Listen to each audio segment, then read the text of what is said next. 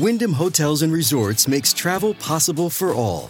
Whether it's the long haulers looking for a great cup of coffee, a roomier rest for the on a whim road trippers, or a place to make summer memories with the whole family.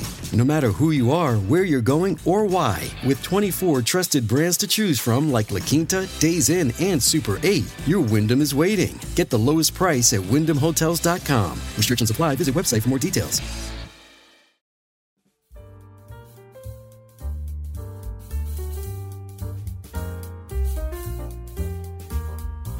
Las 5 noticias del día. A continuación te presentamos las noticias más importantes de este martes 23 de enero del 2024. A 20 días del juicio de Juan Orlando Hernández, su defensa está contrarreloj para analizar expedientes.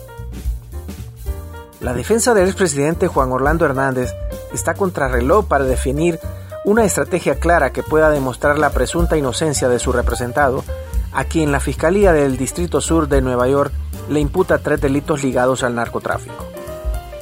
La cuenta regresiva inició este martes luego que el juez Kevin Castell, tras escuchar a las partes, decidiera autorizar un abogado adicional al exmandatario y posponer el comienzo del juicio para el próximo 12 de febrero. El nuevo abogado que se integra al equipo de defensa de Hernández es Steven Steibel, un especialista en el derecho penal, quien es ampliamente conocido en Nueva York por una trayectoria de más de 30 años en los que ha llevado más de 50 casos penales y cuasi penales. Honduras invita a inversores españoles para la construcción del ferrocarril transoceánico. La ministra de Turismo de Honduras, Yadira Gómez, invitó a los inversores españoles a participar en la construcción de un ferrocarril que conecte el Océano Pacífico con el Atlántico, uno de los proyectos de gobierno de su país.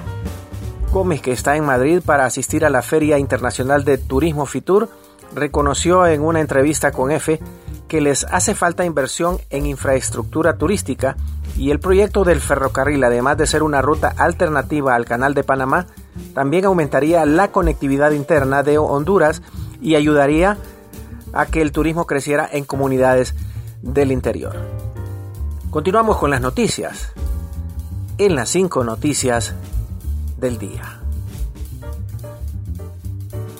Fabiana Barahona, la joven que fue asesinada a balazos dentro de una camioneta.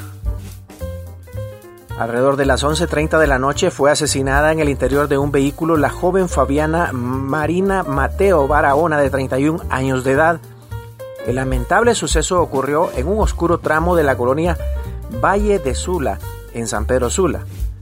La dama falleció después de recibir varios disparos en el rostro y diferentes partes del cuerpo. Su cadáver quedó sentado en el asiento del acompañante en la parte delantera del vehículo. This episode is brought to you by Visit Williamsburg. In Williamsburg, Virginia, there's never too much of a good thing. Whether you're a foodie, a golfer, a history buff, a shopaholic, an outdoor enthusiast, or a thrill seeker, you'll find what you came for here and more. So ask yourself, what is it you want? Discover Williamsburg and plan your trip at visitwilliamsburg.com. piden diálogo participativo y transparente para resolver los problemas de Honduras. El gobierno hondureño debe promover un diálogo participativo y transparente con todos los sectores para encontrar soluciones a las urgencias económicas y sociales que afectan a los hondureños, dijo este martes la organización Red por la Equidad Democrática en Honduras, Red. Los problemas de Honduras deben afrontarse a través de un diálogo amplio, participativo, propositivo, tolerante y transparente entre los diferentes actores sociales, políticos, empresariales y académicos, subrayó la red en una rueda de prensa. Registran más de 220 mil votos por Internet para el presidente y diputaciones eh, de El Salvador. El Tribunal Supremo Electoral eh, de El Salvador registra un aproximado de 220 mil votos por la modalidad de Internet que está habilitada desde el pasado 6 de enero para el salvadoreño que vive en el extranjero. Así lo informó este martes el magistrado electoral Noel Orellana, quien detalló que de dichos votos, 117 mil corresponden para la elección de presidente y el resto, aproximadamente 106 mil, para diputaciones. Gracias por tu atención. Las cinco noticias del día te invitan a estar atento a su próximo boletín informativo.